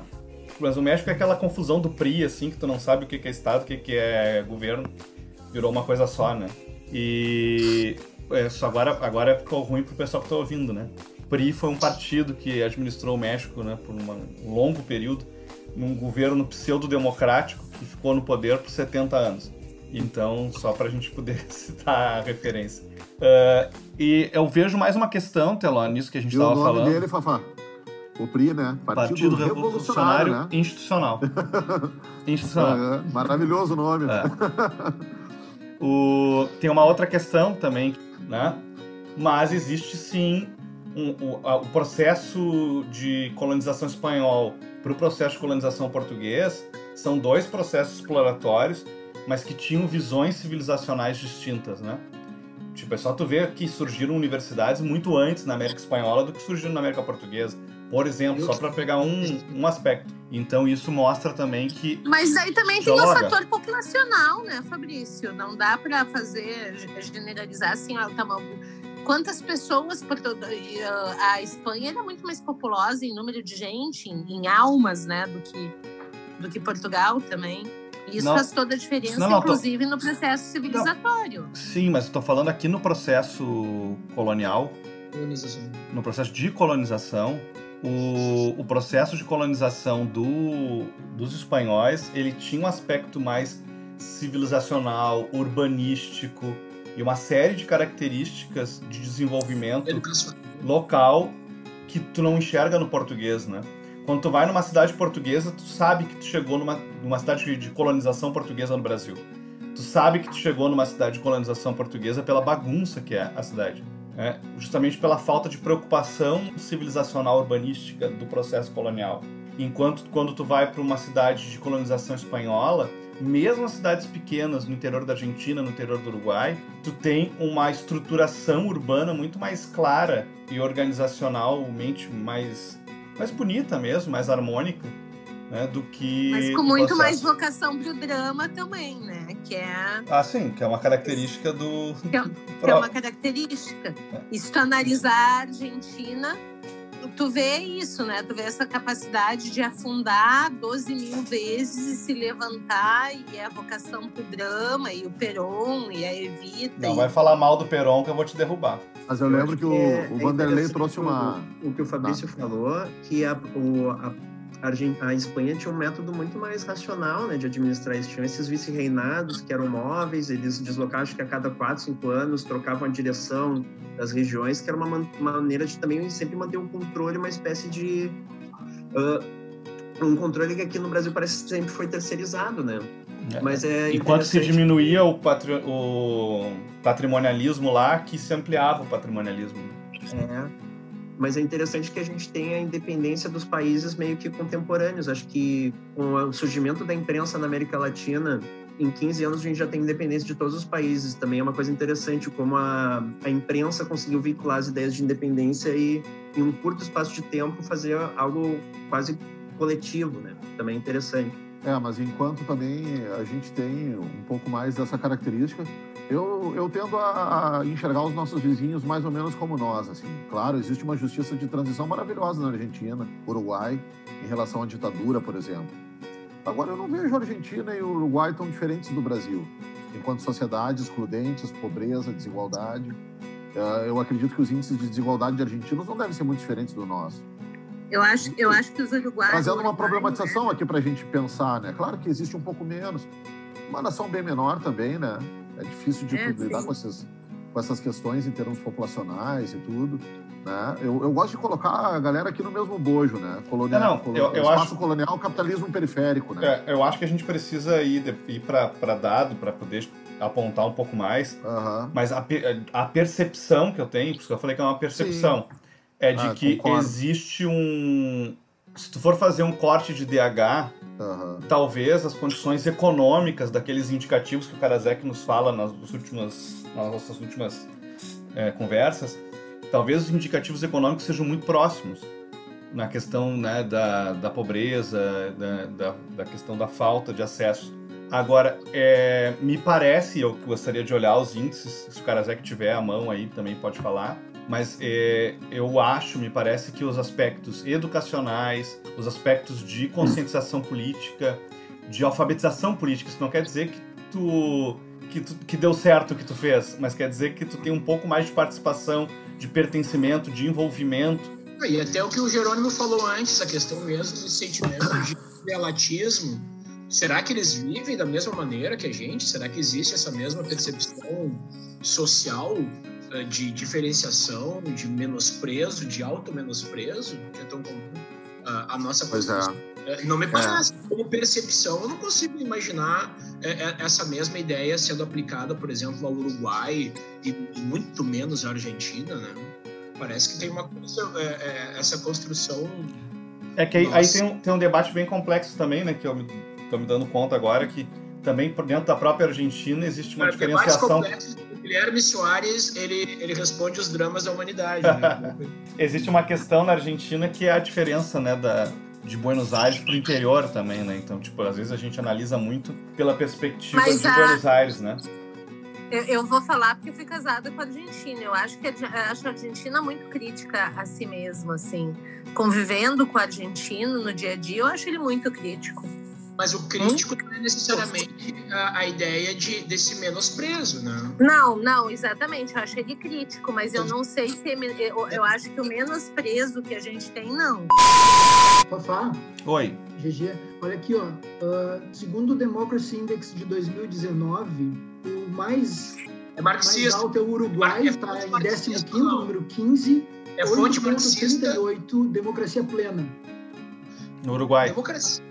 No Uruguai, a Argentina está em número 48, tá? 7.2 a nota, democracia imperfeita. E o Brasil está aqui 52, 6.86, democracia imperfeita. É, não tão longe da No Argentina. Brasil tá bem perfeita, né? É do Brasil. É, que meio paralelo- Paralelo é similar, né? Uhum. O Uruguai estaria diferente. É, eu não peguei aqui o de cultura Agora, política. olha, Olha, olha o que me veio à cabeça agora. Será que toda essa onda de, de apropriação de símbolos nacionais, desse nacionalismo tosco que a gente está vivendo, não é uma tentativa de reação a isso, uma tentativa que vai ser frustrada, é claro. Vocês entenderam o que eu quis dizer? Será que essa apropriação desse orgulho nacional que a gente vê, como o Teló falou, da apropriação de símbolos nacionais, que, por exemplo, uma camisa do Brasil, que quem tem não vai usar, né? quer dizer, vai usar, mas usar uma camisa do Brasil significa X hoje em dia, não é só usar, gosta de futebol da seleção brasileira. Será que esse nacionalismo tosco não é uma tentativa que vai Mas ser eu não frustrada? sei, sabe, Vande, eu não sei porque pra mim a imagem desse nacionalismo tosco é o velho da van, sabe? É o cara que tá com a camisa brasileira, mas tá com a estátua da liberdade ali atrás. É quem, Arthur? Quem? É, Desculpa, é, é uma coisa extremamente contraditória. Eu, eu acho que, na verdade, é uma imagem criada por muitos ressentimentos particulares que encontraram nesse coletivo uma forma de poder materializar isso e fazer pressão sobre os outros, né? De certa forma, eu acho que é, é uma imagem que tem... É quase um mito, porque ele não tem essência, né? Ele é mais uma narrativa, mas ele não parece ter um fundo. E parece que a mai... Eu não consigo ver a razão... digamos, a matéria dele, a causa dele, ele parece algo meio gratuito. Eu não dou razão a ele. Eu acho que vai ser, é uma, eu acho que é uma, é uma, é uma jogada, uma, uma, uma criação uma, a- a- frustrada, já falida por excelência, mas uma tentativa de mostrar que nós somos bons, que nós somos e vamos nos apropriar disso. E quem não, quem não veste esses símbolos está contra o desenvolvimento disso. Sei, eu estava pensando sobre essas coisas. Se essa apropriação não é uma tentativa de esse nacionalismo acanho que a gente vê agora, de Um, um nacionalismo, né, Wanda, fortalecido pela nossa elite ah, agroexportadora e, enfim, a nossa elite hoje brasileira, né, que usa daí esse nacionalismo ao seu favor, né, para que nada rompa, né, para que nada rompa o desejo de, proje de projeto que eles têm para nossa nação. A gente sabe que o partido, o PT e os projetos de centro-esquerda no início dos anos 2000, na América Latina como um todo, eles acabaram se chocando com a nossa elite conservadora, né? E justamente contra isso que veio, vieram os golpes em toda a América Latina. Agora eu penso uma coisa que é muito legal, assim, que o Fabrício trouxe, que é isso, né? Poxa, veio uma frustração com os governos de centro-esquerda em toda a América Latina. Aqui o projeto né, kirchnerista ele vai cair, vem o Macri, volta o neoliberalismo, né, a, me- a mesma onda que nós estávamos vivendo, só que agora, agora cai né, esse projeto e volta um- uma centro-esquerda ao poder. Aí o problema do Brasil, por exemplo, em relação à não transição e à ditadura, né, a uma não justiça de transição. A a- a- na, minha, na minha concepção, né, agora é um momento pessimista, eu sempre tenho lá os meus otimismos, mas eu não acredito que possa ser possível o brasileiro votar em quem verdadeiramente ele quer votar no próximo projeto. Ao contrário da Argentina, que retornou à centro-esquerda, porque o neoliberalismo já está falido faz muito tempo, eu acredito que no Brasil não será possível uma votação verdadeira. Algum golpe, ou então, de novo, né, tu vai lá e prende, seja quem for, para não essa pessoa não estar na eleição, né? Só para a gente, para trazer um, um, paralelo em relação a essa questão do nosso, desse nacionalismo que está a serviço de um grupo de elite que tem um desejo específico. O velho da van que o Teló trouxe, né? Algum um grupo lá, os milicianos, e, enfim, existe um grupo que hoje comanda a nossa nação, que imprime um projeto econômico macro, que não é um projeto brasileiro, é um grande projeto internacional de alinhamento periférico, né? E que tem que continuar. Há em algum elemento aqui, né? O Karasek trouxe um número que nos aproximou muito da Argentina, mas ao mesmo tempo não, né? Se lá eles conseguiram terminar com aquele projeto neoliberal que ampliou a desigualdade e tudo mais, que é o que está acontecendo agora conosco, né? A ampliação de desigualdade desde o Temer e tudo. Eu não sei se a gente conseguiria romper e nas urnas mostrarmos um outro projeto de Brasil. Que, ah, não, acham? Não, e o pior de tudo, não até porque a gente não tem nenhuma construção de uma imagem representativa dessa ideia de centro-esquerda. Mas o próprio Lula poderia ser. Mas tá eu, eu acho, eu acho eu não, acho... por, por causa de um golpe, né? Não, o Lula não pode, o Lula tem pedido. É... Tá, não, por enquanto, ainda tem tempo, ele pode voltar à tona, né? Vamos pensar, não... vamos pensar uma figura assim. Agora eu vou... É, Não tô dizendo ele. Mas ele, ele teria esse respaldo, né? Eu não sei. Eu não mesmo sei. Mesmo na se... cadeia, né, Pelo menos a, a, as pesquisas mostravam, mesmo na cadeia, ele vencia ainda a eleição. Eu acho que, o índice de rejeição maluca, do Lula está né? muito alto. Eu acho que não, GG. O Lula é, é um sei. fenômeno, né? O, o populismo é essa coisa. Porque eu lembro do cara na cadeia, ele ainda vencia as eleições do Bolsonaro. Vocês lembram disso? Sim. A precisa cadeia, diferenciar. Galera. A gente precisa diferenciar o Lula do PT, né? Claro, claro. O Lula tá acima do PT, né? O petismo não, não atinge totalmente o Lula. Exatamente, é uma coisa maluca. Claro, ele está impedido, como vocês trouxeram aqui, e aí Mas fica é muito difícil, né? Mas isso entra num outro debate sobre a questão do, do brasileiro, que é quem nós somos, né? Que aí também tem uma questão do tempo do império e de como a gente construiu o nosso presidencialismo e da forma como a gente enxerga o presidente como o, o todo-poderoso, né? E o próprio presidente tem esse problema. O Lula teve problema com isso, o Fernando Henrique um pouco menos, o, o Bolsonaro todo dia, né? O Collor, o Collor, o Collor teve problema. uh, o Bolsonaro, ah, para, meu. Que é a questão de, de a, achar que é Bolsonaro. Que o presidente, Bolsonaro. achar que o presidente substituiu o, o rei e o rei era ungido, né? Ele era escolhido por Deus, ele era ungido.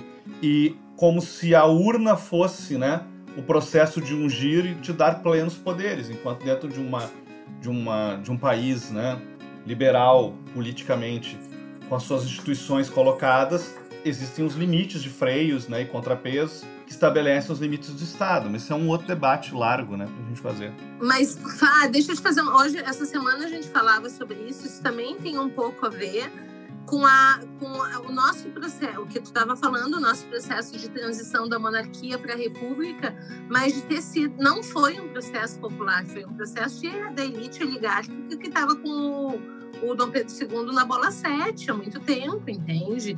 Então, ele é um processo. No Brasil, os processos são de cima para baixo, né? Então, eles não são naturais, eles acabam sendo forçados. Não é um, não, não, não é uma mudança de infraestrutura. O que pode ser muda. um elemento, o que pode ser um elemento daquela pergunta inicial anterior de por que, que a gente não tem pertencimento, né? Porque daqui a pouco as coisas estão dadas, né? E a gente não participa delas, né? É, pode ser. Gente, a conversa tá muito boa, mas a gente estourou o nosso tempo. E aí a gente é, tem mais, mais conversa na semana que vem. É, ah, que loucura, cara. Só pra eu, Passa rápido, pra... né? ah. É tu pensar, meu, que toda essa construção de, de toda essa onda, a gente, de toda a onda de, de esquerda que a gente teve no Brasil, a gente ficou refém de uma imagem só. Isso é muito desgastante. É uma conversa que a gente tinha que ter, que é o personalismo, né? É, porque imagina quem hoje, tirando pequenos elementos regionais, pequenos regionais de centro-esquerda ou até mesmo de esquerda, que a gente tem ah, o deputado X, o prefeito Y. Acabou, não tem, não, não tem É, nem- não, mas nem- se a gente inverter o sinal, Vander, também vale. A, dire- a direita também é refém hoje do Bolsonaro e da imagem Não, dele. mas tem Dória, tem Dória. Mas, tem, mas exemplo, não é. Mas se tu pega as pesquisas hoje, ele não se consolida como alternativa. Não, o Dória não. E- eu acho que E é o Dória, e o Dória que representa. mais E que o Dória representa o projeto neoliberal, mas é, ele não representa na sua plenitude o projeto reacionário conservador. Mas o Moro representa. O Moro representa. O Moro, O. Moro vem com ele como herói. Não, escuta, a direita tem seu ícone já. O que a gente A vê, esquerda tá órfã. é que o próximo o campo está se esvaziando é do próprio Bolsonaro, porque tem o Dória, tem o Moro, daqui a pouco pode ter o, o Mandetta com muita força, né? E o O próprio né? Eduardo Leite, está muito né? disputado, a ponto de que talvez o Bolsonaro não seja a melhor saída para a elite que o sustentou até ali, porque Mas olha só, a gente apontou quatro, cinco nomes, todos vinculados a um projeto, de, e a gente não consegue apontar minimamente um, minimamente ligado De esquerda. Eu concordo É, com o Wander. Eu um, né? A esquerda concordo com o ficou. Lá, A Bom, mas esquerda esse- ficou refém do Lula, né? Mas esse é um outro debate. Agora, agora eu Não, vou, mas o eu vou acabar. é o- Vou acabar com a conversa jogando uma Não, dinamite. não, não, peraí, peraí. Jogando uma dinamite e vou sair correndo, né? Peraí, meu, ô, meu, o Guilherme Soares adora ah, de- definir e acabar com todos os dramas da humanidade. Ele conseguiu antes. Quem que é o cara da esquerda aí, ó? Eu vou jogar, eu vou jogar um- uma, uma dinamite que é o seguinte: um dos problemas da esquerda, E um dos problemas da esquerda Eita! é acaba, o. É, o- fala e, e acaba a reunião. é, já tô, Quem pe- votou no Ciro? tô pegando aqui, ó. é Um dos problemas é a hegemonia Tô e fora, o sectarismo. Tô É o fora. quê? A, a hegemonia e o sectarismo. Então prefere- vamos discutir isso semana que vem. perder o poder a perder a hegemonia do campo de, da Isso esquerda. eu acho ótimo. Como é que é? Como é que é, Telon? Eu não te ouvi. O- a pa- ultimamente a gente viu escolhas políticas que abriram mão do poder para manter a hegemonia do campo ideológico. E aí, então, é, eu acho que isso é uma questão também que a esquerda tem que refletir se ela quer reconstruir-se, né? Mas isso foge da nossa temática de hoje, que é a questão do. Ô, Jerônimo, ô, cara, Quem o é o Jer- brasileiro? Jerônimo, cara, o Jerônimo deve tá enlouquecendo na cadeira. Ah, o Jerônimo, bah, o Jerônimo vai ficar triste cara com a gente agora. Fala. Vai. Aqui, ó, eu, selecionei para o final aqui, ó, um, um trecho aqui pro, em homenagem ao professor Ritter aqui que me pediu sobre a Olha totalidade.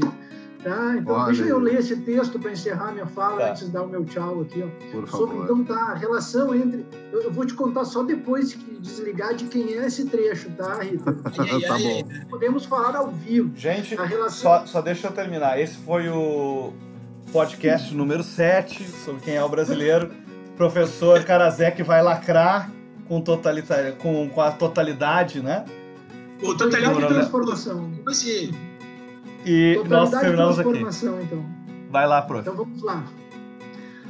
Acreditar que nada na sociedade precisa mudar, que a injustiça social que aí está é atávica, que a pobreza existirá sempre, que o trabalho será sempre explorado, nós enterramos a própria possibilidade do pensamento e de resto enterramos também a razão de ser da mudança.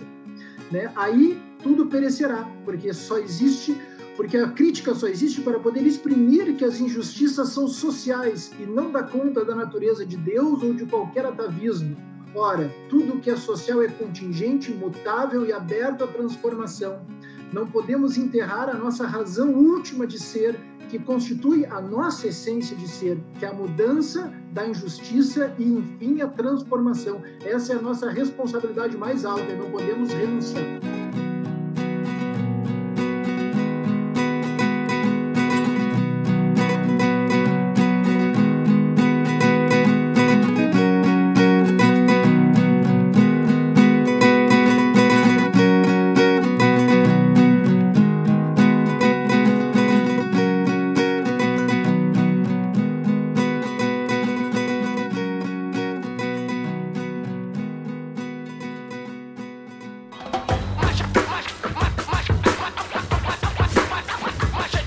Seguinte, o refrão, todo mundo tem que cantar.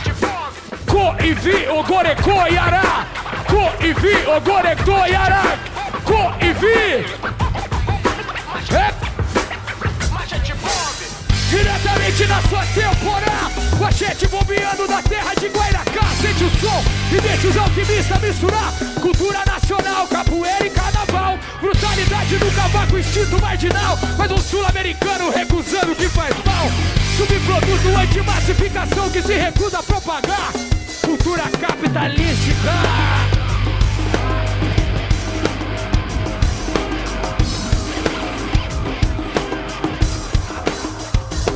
Porque realidad campesino tiene hambre que desclave la ciudad. Cultural en la mujer era en su identidad. Peritismo europeo que vivo hasta hoy está. Sin invitación viene a matar el sentimiento dejando la juventud. Hambre empieza 500 años la falta de respeto la vergüenza catequesis culturales reduciendo obediencia. Coivio, Corecoia, una Sudamérica reunida tutto Sudamerica riuni tanti con la Sudamerica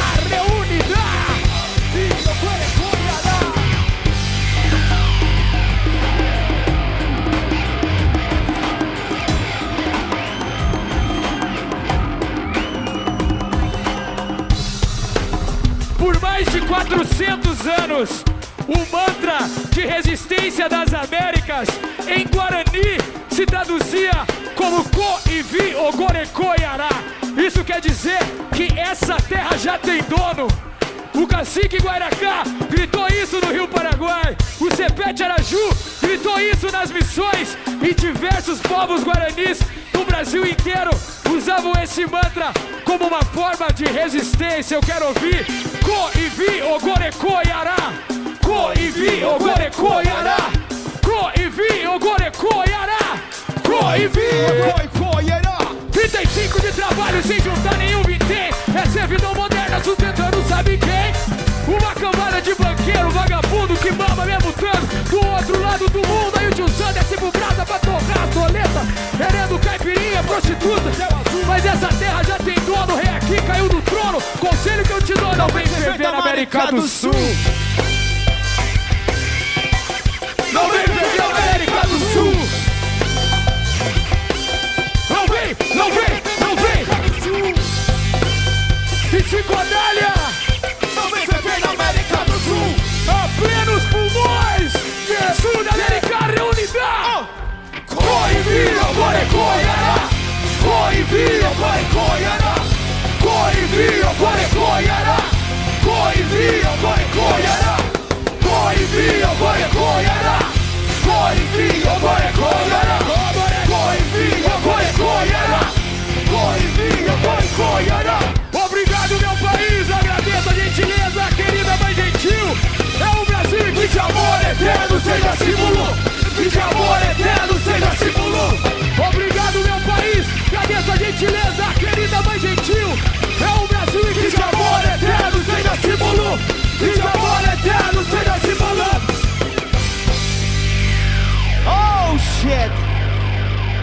Manchete bom.